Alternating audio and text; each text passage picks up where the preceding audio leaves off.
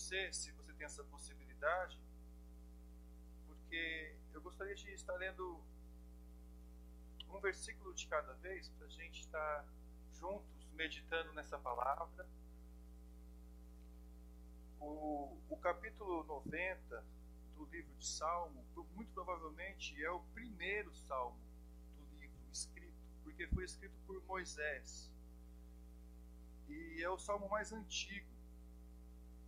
Moisés, a gente sabe que ele foi criado entre os filhos de Faraó, e a história desse salmo ela, ela pode se juntar um pouquinho à própria história de Moisés, da, da vida que ele levou, e também a história do povo de Israel, e de como Deus se manifestou através de Moisés, é, usando Moisés né, para o povo.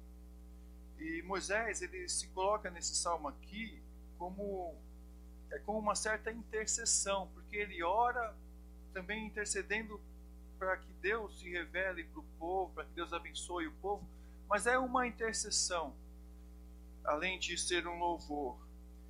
E vamos orar então, para a gente poder ler. Nosso Pai, nós te agradecemos por mais uma vez poder abrir Sua palavra e nesse culto de ação de graça, de louvor, de gratidão de render ao Senhor, Pai, esse louvor que lhe é devido. Que nesse culto, juntos, possamos ler e abrigar Sua palavra em nosso coração. E, e por isso pedimos que o Teu Espírito ministre ao nosso coração, Senhor. Nós não somos capazes de entender Sua palavra do jeito que ela que lhe é devido mas nós sabemos que o Teu Espírito pode comunicar para a gente verdades eternas, muito além do nosso entendimento, e que pode trazer quebrantamento e nova direção para a nossa vida. Em nome de Jesus, nós rogamos, no temor do Teu nome, Senhor, porque é pelo Teu nome que nós estamos aqui para obedecer a Tua palavra. Nome de Jesus. Amém. Salmo 90 então, é um salmo escrito por Moisés, e teve um momento é, na vida do povo de Israel muito é, importante. Teve muitos momentos, né, com Moisés à frente, mas teve um momento que aconteceu uma teofania. Ah, uma teofania é quando Deus, de modo se, é, se manifesta de um modo diferente, mas até de um modo palpável, mas se manifesta para o povo. Então, ah, houve um momento, e foi lá no Monte Horeb, houve muitos momentos no povo de Israel, mas houve um momento especial que foi que lá no Monte Horeb, Deus pediu para que o povo ficasse ao pé do monte e fizesse uma cerca, porque haveria ali um espetáculo, um grande espetáculo. Deus desceria em cima do Monte Horeb e a presença de Deus se faria presente lá. Então o monte se tornou santo e de maneira palpável até, é quem tocasse no pé do monte morreria. Até mesmo se um animal tocasse no pé do monte, o animal morreria. Esse esse texto tá escrito, essa história está escrita em, em Êxodo 19, também citada em Deuteronômio 5, em Deuteronômio 18 e também em Hebreus 12, 18. E lá em Hebreus 12, 18, não sei se o que vai, vai projetar aqui, mas diz é, de forma resumida que o fogo ardente ali se manifestou de maneira palpável e que a escuridão, a treva foi cobriu em volta do monte e uma tempestade ardente e um clangor de trombeta tocou, porque é quando a trombeta tocasse era para Moisés anunciar o povo, falar. E aquela trombeta tocou, não, não sei da onde, porque apresentava a presença de Deus. Aquelas trombetas e o som de palavras tais, que quando ouviram suplicaram, e o texto de Jesus diz que tinha trovões. E Deus falava de maneira que, a, que o povo tremeu, e aqui diz que até Moisés, porque fala aqui, é que quando ouviram suplicaram que não lhe falasse mais, porque o povo teve medo que iria morrer pois não suportaram o que lhe era ordenado. Até um animal, se chegasse perto do monte, morreria. Na verdade, de tal modo, era horrível o espetáculo. Olha a palavra, espetáculo. Foi horrível. Aquele espetáculo montado, porque foi montado ali aquelas cercas para o povo não, não ultrapassar, e era no alto do monte, onde o fogo desceu e se revelou para todo mundo. E, era, e é que Moisés disse: Me sinto aterrado e trêmulo. Moisés se sentiu aterrado e trêmulo diante daquela situação. Foi, essa foi uma teofania de Deus no Antigo Testamento. E uma das coisas que eu fico pensando na cabeça até de Moisés, o que que Moisés poderia dizer depois disso? Porque foi nesse momento que a lei foi dada. os dez mandamentos foi dado lá em cima, depois a lei mas Deus se revelando para dar a lei, mas o que Moisés poderia dizer? O que Moisés poderia aprender com isso? E sabe, o Salmo 90, ele revela um pouquinho disso. É, é claro que necessariamente ele não está se referindo a esse episódio, mas lendo o Salmo, a gente vê, e já no versículo 1, o versículo 1 diz assim: Senhor, tu tens sido nosso refúgio de geração em geração, antes que o monte nascesse e se formasse, e a, a, a terra e o mundo, de eternidade a eternidade tu és Deus. Ou seja, Moisés está falando desse Deus que se apresentou, desse Deus tão terrível, tão, tão grandioso, que os olhos humanos não são capazes de reconhecer e ver nem a mente humana é capaz de entender, de eternidade em eternidade, antes que os montes fossem criados, antes que a terra fosse criada. Deus é Deus. Deus, de eternidade em eternidade, Deus é Deus, Moisés falou. E Moisés disse isso se referindo ao seu refúgio. É claro que ele sabia que Deus criou Adão, Sete, Abraão, e de geração em geração Deus foi sendo o refúgio e daquela, daquele povo. E no versículo 3, ele fala assim: Antes, é, ele fala assim: Tu reduzes o homem ao pó e diz: Tornai filhos dos homens.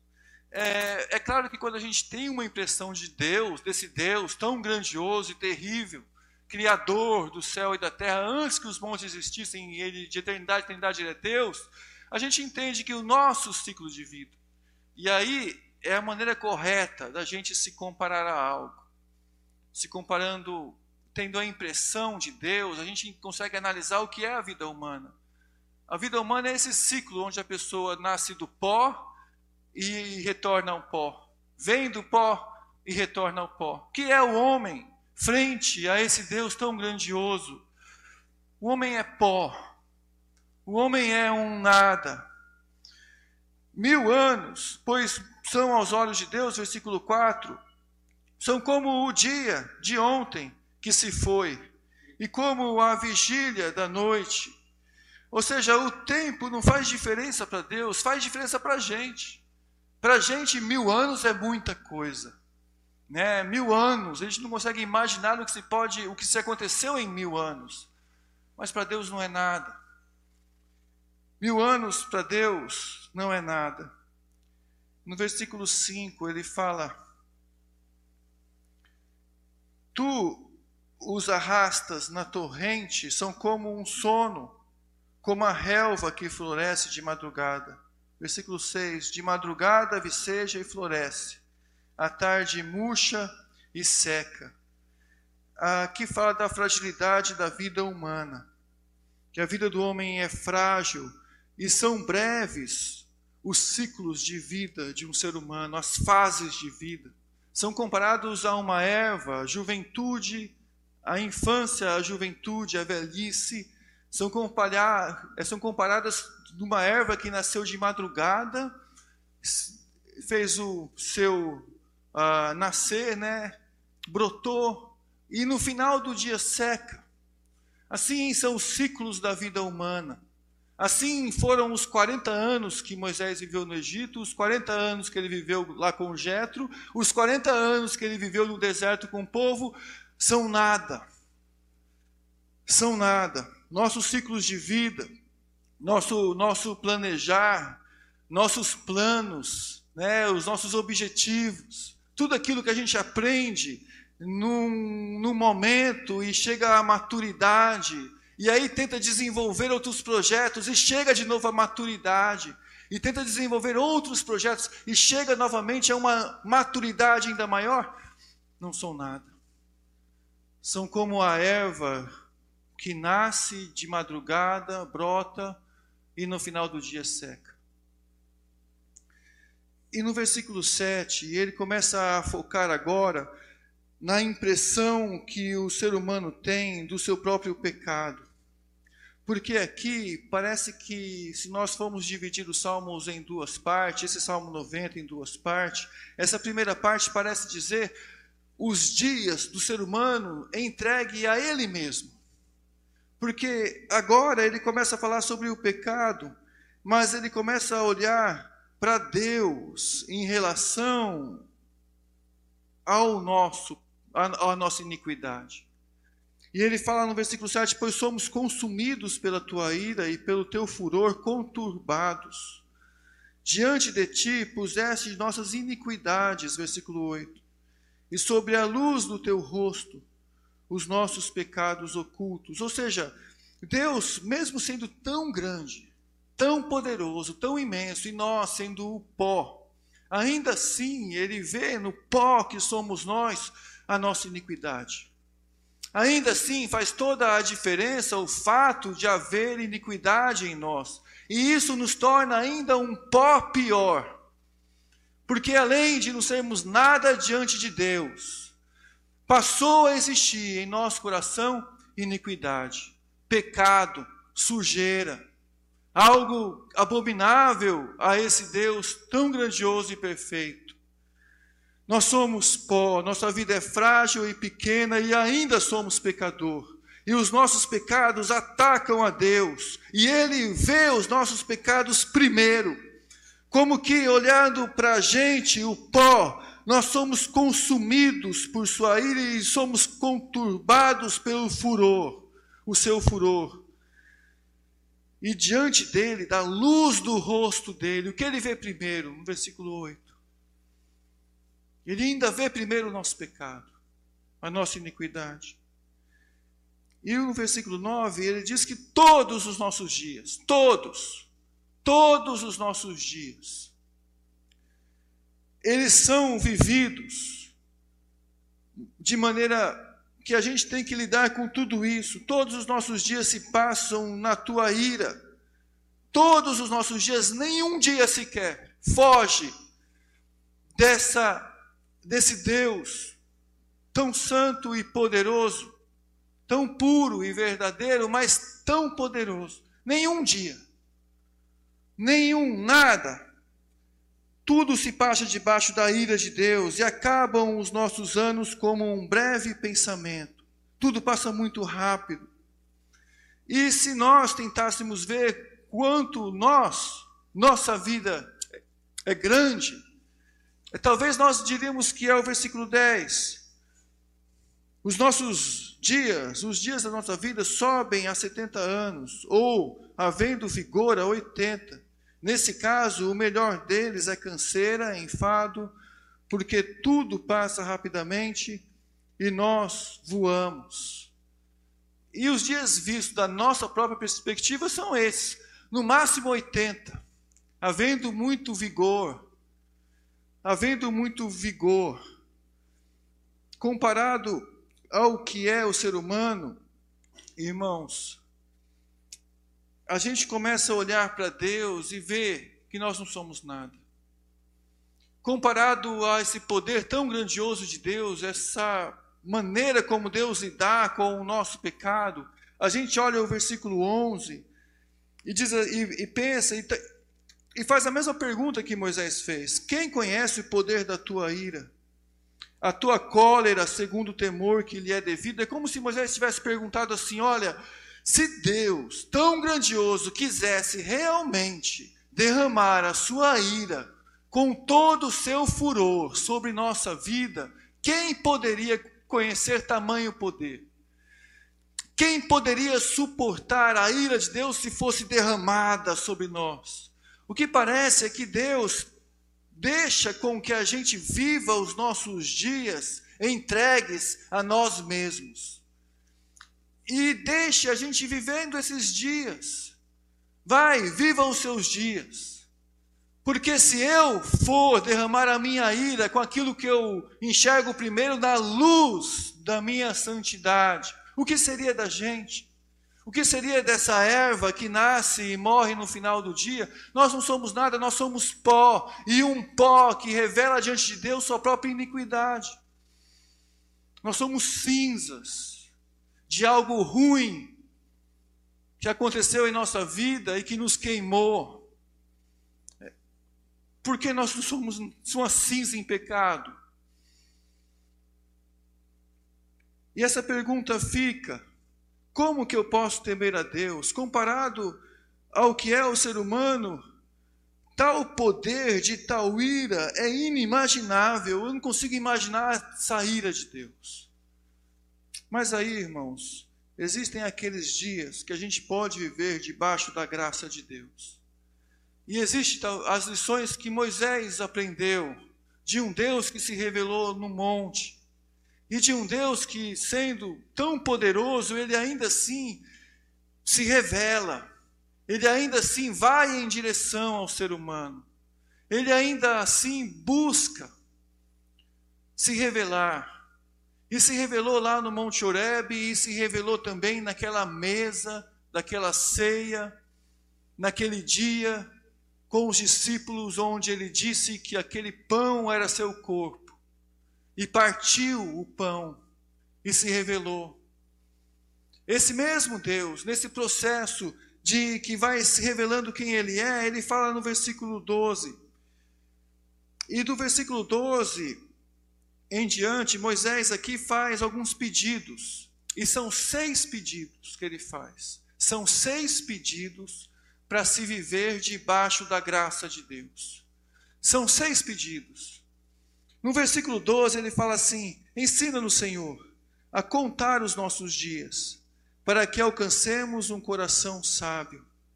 O primeiro pedido que ele faz é por sabedoria. Ensina-nos a contar os nossos dias, para que a gente possa alcançar um coração sábio. Que tipo de sabedoria nós podemos ter frente a tudo isso que nós vimos aqui? Frente a esse Deus tão poderoso, é essa sabedoria que revela uma consciência, irmãos, de que nós não somos nada comparado com Deus. Realmente nós não somos nada. E o que nós temos que fazer é pedir a Deus, pedir a Deus e clamar pela ajuda, pela atuação dEle. Porque se nós não somos nada, se nossos dias são tão breves, e nós somos esse pó. Esse Deus revela tamanha ira que a gente não consegue imaginar o furor da sua ira. O que a gente precisa entender é que esse momento agora é único que a gente tem, mesmo a gente sendo tão breve, mas é um momento que a gente pode clamar. É um momento. Esse momento aqui agora. É um momento onde a gente pode clamar a Deus e dizer: Deus, me ajuda a entender o quanto minha vida é breve, o quanto minha vida é pequena diante de ti e o quanto eu sou uma, tão pequenininho, mas me ajuda a entender isso. Me ajuda a entender que eu não consigo temer o Senhor com o temor que lhe é devido, porque nós não conseguimos temer a Deus com o temor que lhe é devido. A ira de Deus é grande demais. Nós não conseguimos temer a Deus com o temor que é devido. Nós não temos essa possibilidade em nós. Não há em nós piedade tamanha. Há no nosso coração ainda tanta maldade. Nós não tememos a Deus. Mas a sabedoria não é uma inteligência, uma capacidade cognitiva. Sabedoria não é isso. A sabedoria é exatamente a gente olhar para Deus e temê-lo e ver quão pequeno nós somos e pedir para Deus: Deus, me ajuda de alguma maneira a te obedecer, Porque o temor de Deus é o princípio da sabedoria.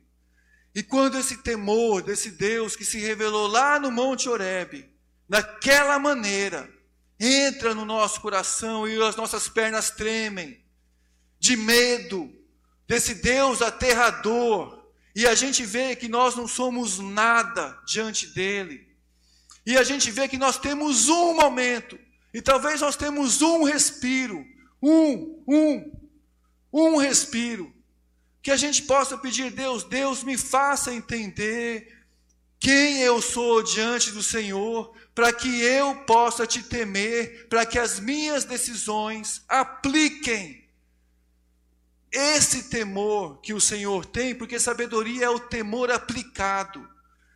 Para que a minha vida aplique o temor de Deus nesse momento que eu tenho agora diante de mim. Que esse momento agora aqui, de alguma maneira, a gente aplique o temor de Deus e que ele encha o nosso coração e a gente peça para Deus, Deus, que eu possa contar cada dia meu, contar os meus dias, os momentos que eu tenho, o tempo que eu tenho, nessa, nessa aplicação desse temor, para que o meu coração seja mais sábio, para que de alguma maneira eu alcance sabedoria, porque hoje é tempo de buscar a Deus, hoje é o tempo que a gente tem para tomar a decisão de colocar Deus em primeiro lugar.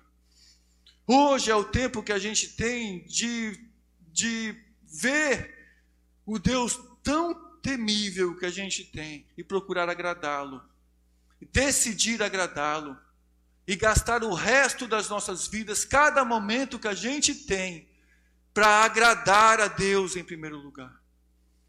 Contar os nossos dias para que a gente alcance o coração sábio esse é o primeiro pedido. O segundo pedido, no versículo 13, ele pede por compaixão. Vivendo para viver dias debaixo da graça de Deus. Ele pede, Deus, hoje, hoje, volta-te.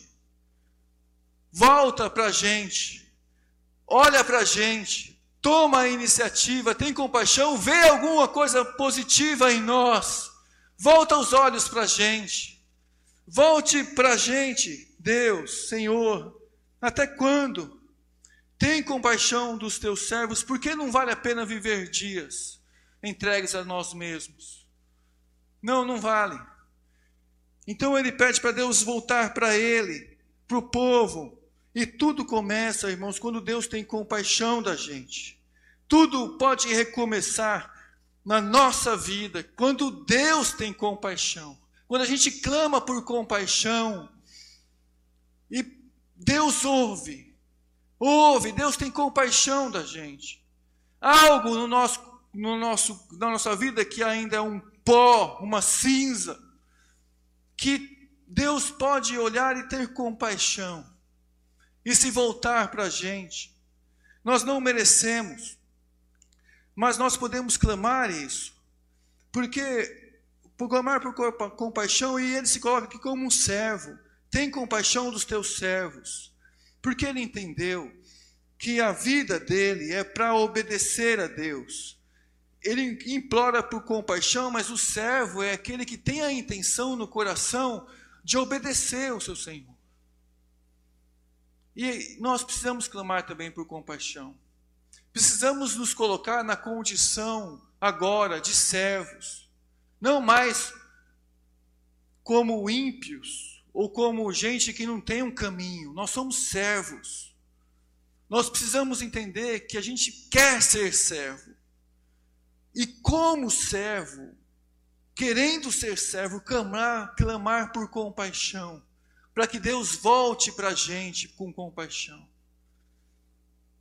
E o terceiro pedido, no versículo 14, ele fala: sacia-nos de manhã. Ele, ele pede é por saciedade. Sacia-nos de manhã com a tua benignidade, com o teu amor fiel, para que cantemos de júbilo e nos alegremos todos os nossos dias. Irmãos, teve um, um pregador que disse assim certa vez, Jonas Madureira, que nós não. O, o, o pregador chama Jonas Madureira, ele falou: nós não, nós não temos fome. Ele disse isso em relação ao Espírito Santo. Mas ele disse: Nós não temos fome, nós somos fome. Nós não temos fome, nós somos.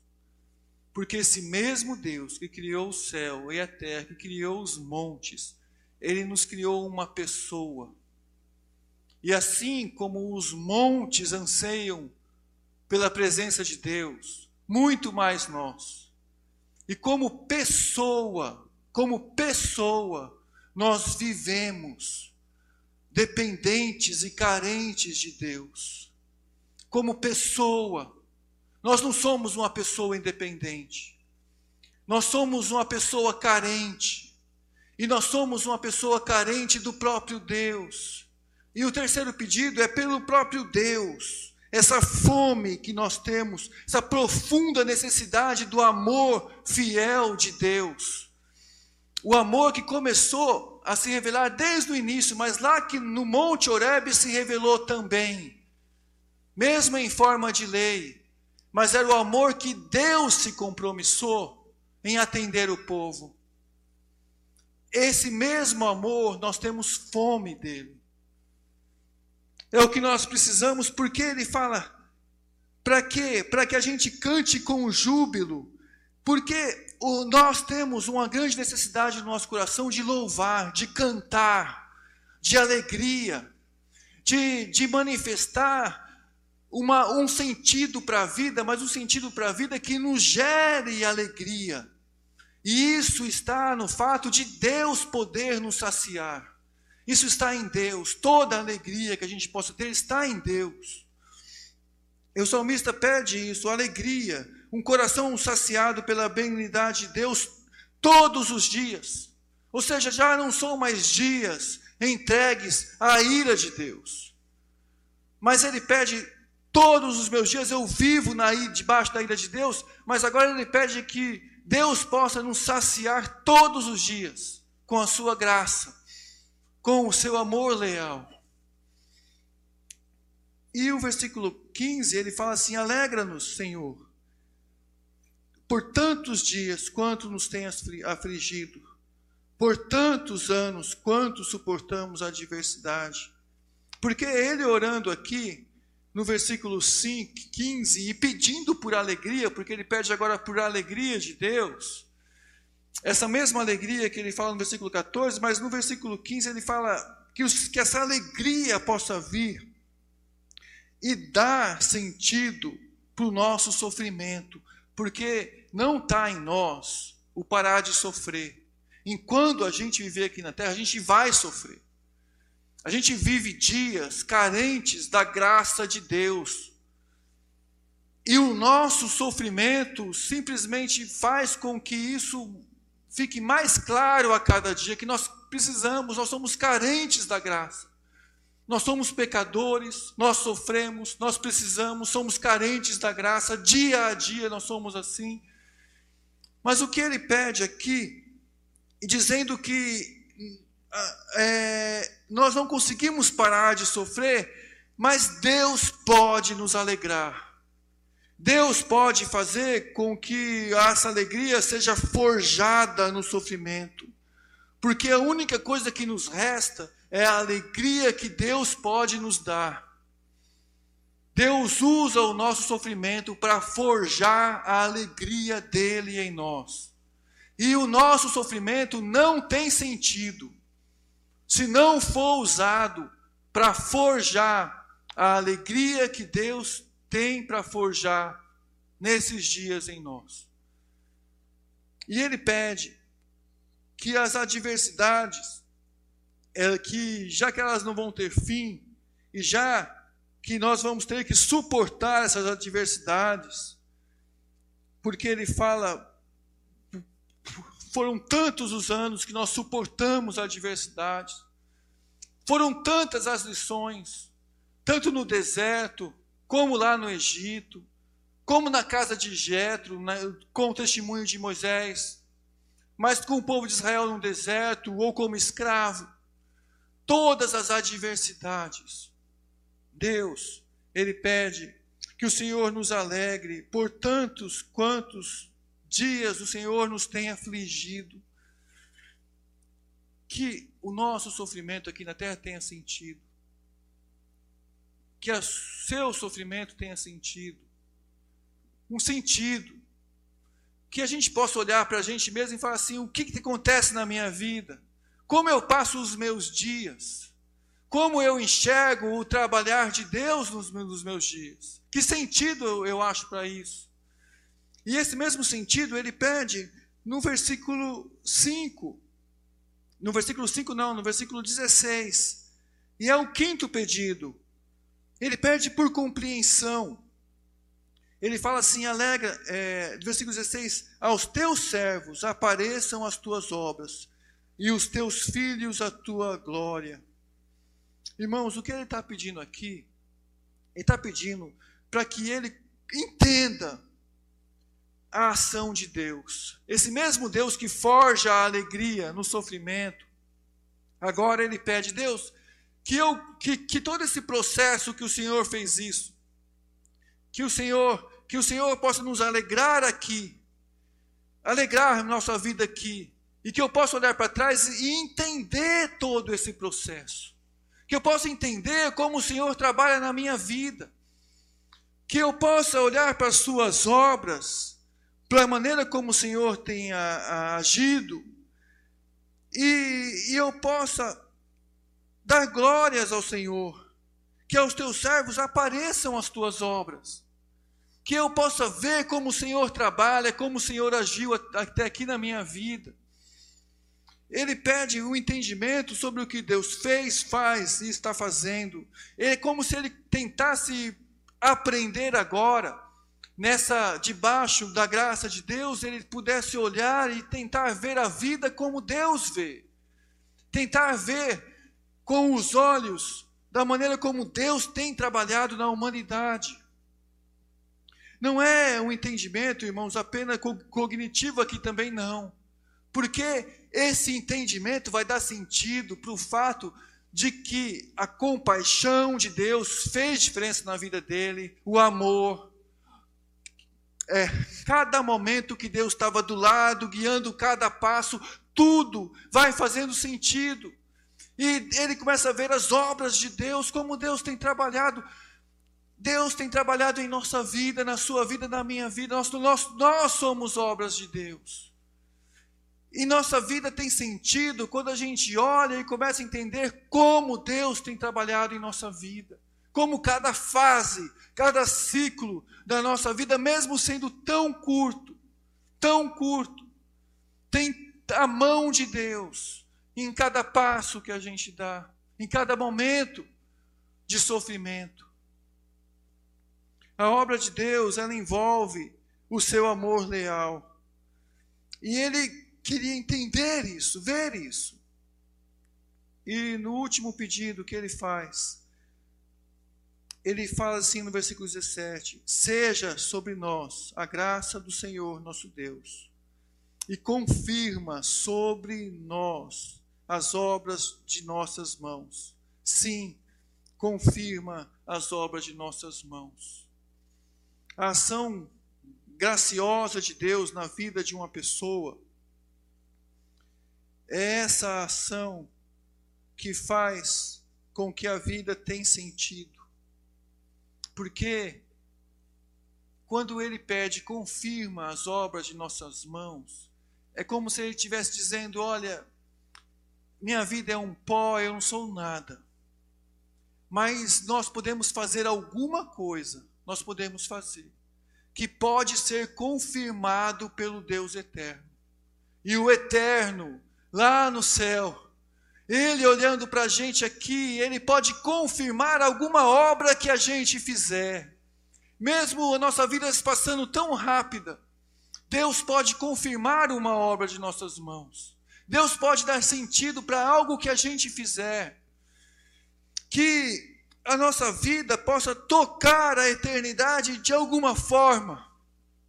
Que de alguma forma a nossa vida tão frágil, possa refletir a imagem de Deus agora, porque para isso nós fomos criados. Nós fomos criados para refletir a imagem de Deus, para como imagem de Deus aqui na terra, fazendo uma ação que pudesse ser aprovada por Deus, ser confirmada por Deus. E agora nós temos a possibilidade de não mais estarmos vivendo dia a dia debaixo da ira, porque todos os nossos dias ainda são vividos debaixo da ira. Ainda são vividos debaixo da ira de Deus. Todos. Mas todos os nossos dias e todas as nossas ações também podem ser vividos debaixo da graça de Deus, com a ação da graça de Deus.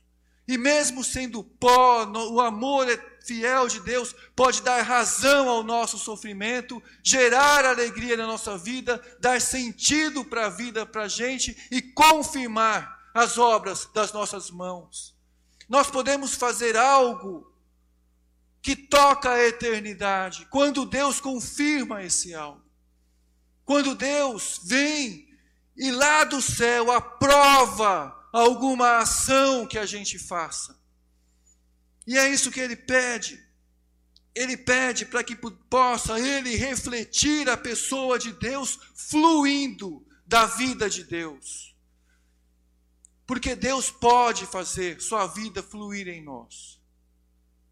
Esse é o pedido dele, quando ele ora, sacia-nos de manhã com a tua benignidade. Que sua vida entre em nós e que, que, que faça fluir em nós e que a gente reflita a imagem do Senhor em alguma obra que a gente faça aqui na terra. E refletir para quem? Para quem a gente reflete? a gente pode refletir, levando em consideração o versículo 17, refletir para o próprio Deus. Quando Deus confirma a obra das nossas próprias mãos. Quando Ele confirma.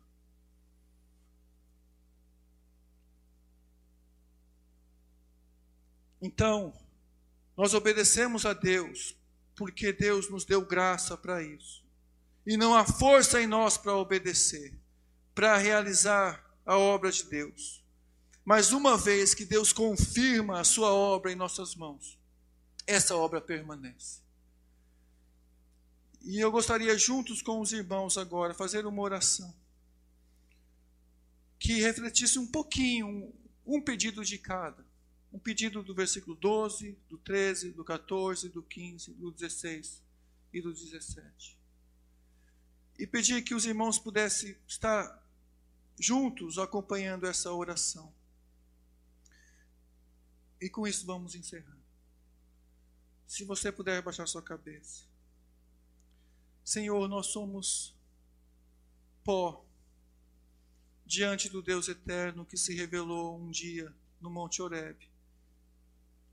Mas esse mesmo Deus se revelou também em Jesus Cristo na mesa da ceia, quando ele partiu o pão e nos deu acesso direto ao Senhor. Mas nós não queremos deixar de temê-lo, Senhor. Nós queremos temê-lo todos os nossos dias. Então, Senhor, ajuda-nos a contar os nossos dias, para que a gente alcance um coração sábio, para que de alguma forma a gente aplique esse temor a cada momento da nossa vida Tenha compaixão de nós, Senhor, volta-te para nós. Tenha compaixão de nós, porque nós precisamos de Ti. Os nossos dias são dias vividos debaixo de ira, Senhor. Nós precisamos da Tua compaixão e nós queremos servi-lo e obedecê-lo. Tem compaixão dos Teus servos, Senhor. E sacia-nos, Senhor, com o Teu amor leal, para que a gente possa se alegrar com o Senhor. Se alegrar a cada dia da nossa vida.